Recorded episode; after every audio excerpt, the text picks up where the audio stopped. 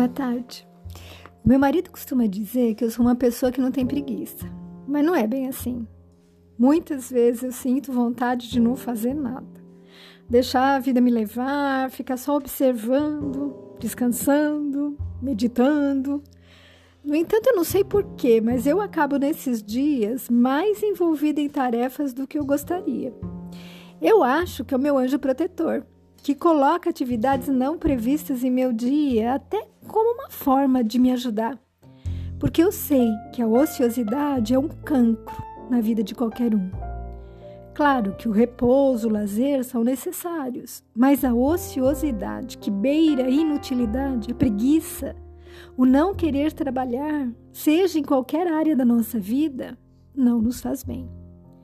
Eu sei que é muito bom não fazer nada às vezes, mas sabemos que tornar isso quase que uma rotina diária, onde a TV, as redes sociais, os cochilos demasiados para os aposentados, né?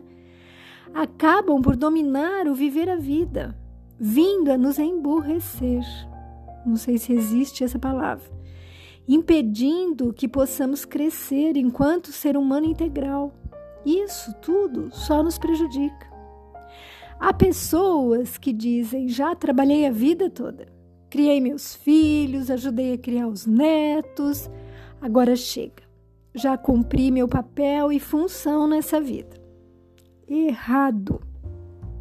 Se você está vivo, se você está ouvindo esta reflexão, então ainda tem o que fazer por aqui.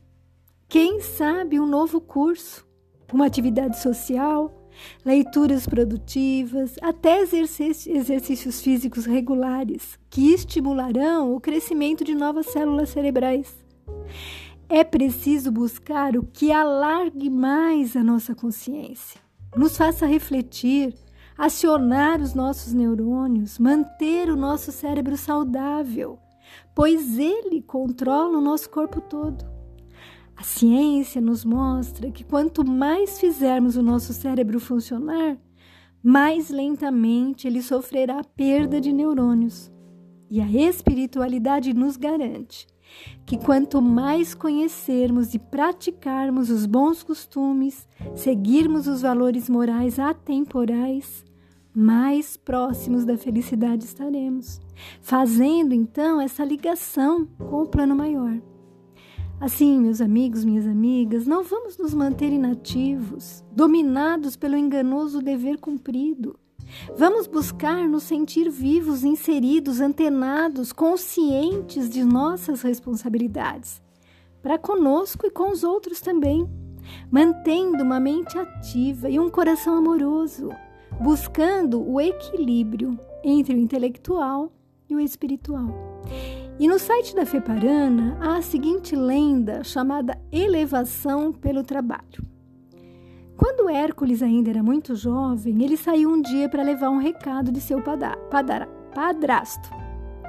Caminhava triste, mergulhado em pensamentos amargos.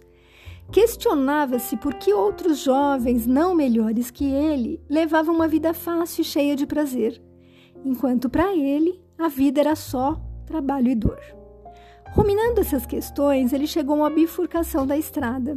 Diante da incerteza sobre qual caminho deveria seguir, ele parou e olhou atentamente. A estrada à sua direita era montanhosa e acidentada. Não havia beleza nela, nem nos seus arredores, mas conduzia diretamente às montanhas azuis que se perdiam na distância. A estrada à esquerda era larga e lisa, com árvores frondosas oferecendo sombras tentadoras em ambos os lados. Os pássaros cantavam alegres e as flores enfeitavam as margens do caminho. Mas essa estrada terminava em bruma e neblina, muito antes de chegar às maravilhosas montanhas azuis que se podia ver ao, longo, ao longe. Enquanto o rapaz estava parado em dúvida quanto à direção a seguir, vieram duas belas mulheres em sua direção, e cada uma delas por uma das estradas. A que veio pelo caminho florido alcançou antes, e era linda, como um dia de verão. Tinha as faces coradas, os olhos faiscantes e dizia-lhe palavras tentadoras. Ó oh, nobre jovem, não se curve mais ao trabalho e às tarefas árduas. Siga-me. Eu o conduzirei por caminhos agradáveis, onde não há tempestades para perturbar, nem problemas para aborrecer. Você terá uma vida fácil, sem responsabilidades. Bebida, comida requintada, ricas, ricas vestes, muita música e alegria.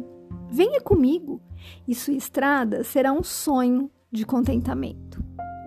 A essa altura aproximou-se a outra bela mulher e falou ao rapaz: Eu não lhe prometo nada, exceto o que irá conquistar por suas próprias forças. A estrada pela qual conduzirei é acidentada e difícil. Terá que subir muitos morros e descer por vales e pântanos. As vistas que por vezes você descortinará do topo dos morros são grandiosas, gloriosas, mas os vales profundos são escuros e a subida é penosa. No entanto, a estrada leva às montanhas azuis da felicidade eterna, que você pode ver no horizonte. Não se consegue alcançá-las sem trabalho. De fato, não há nada que vale a pena possuir se não tiver sido ganho com esforço. Se você quiser frutos e flores, deve plantá-los e cultivá-los.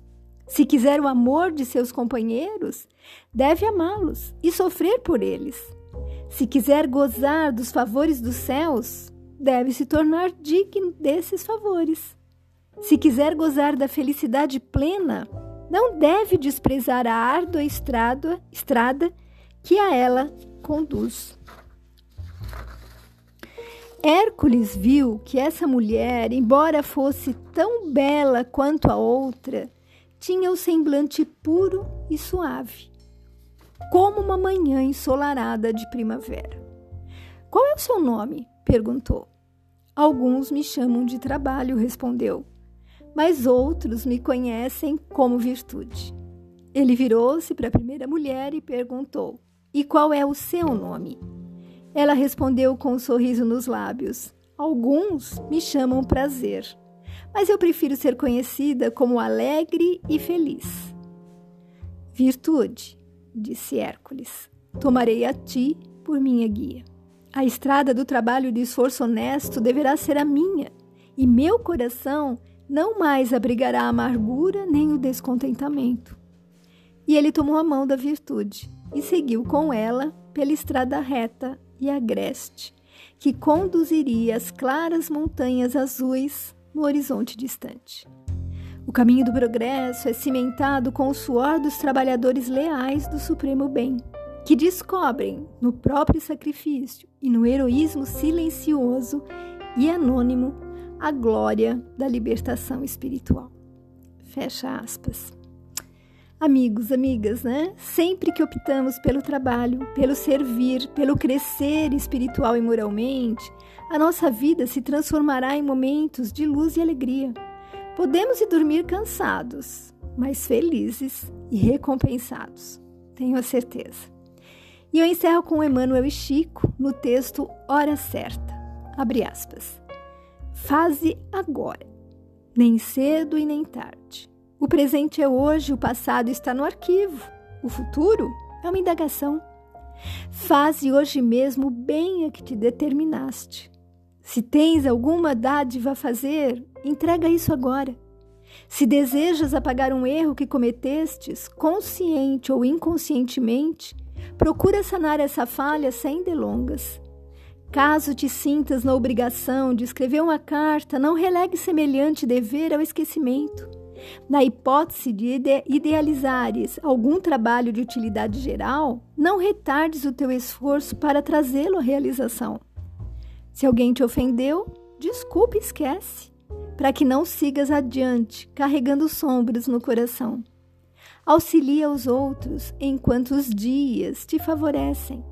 Faze o bem agora, pois na maioria dos casos, depois significa fora de tempo ou tarde demais. Fecha aspas. Bom, eu reforço que esse bem deve visar não só ao outro, mas também a nós mesmos, pensando na célebre frase: mens sana in corpore sano. Frase da resposta do poeta romano Juvenal quando questionado sobre o que as pessoas deveriam desejar na vida, entendendo mente sã também como espírito, como alma sadia e em equilíbrio. Fiquem com Deus.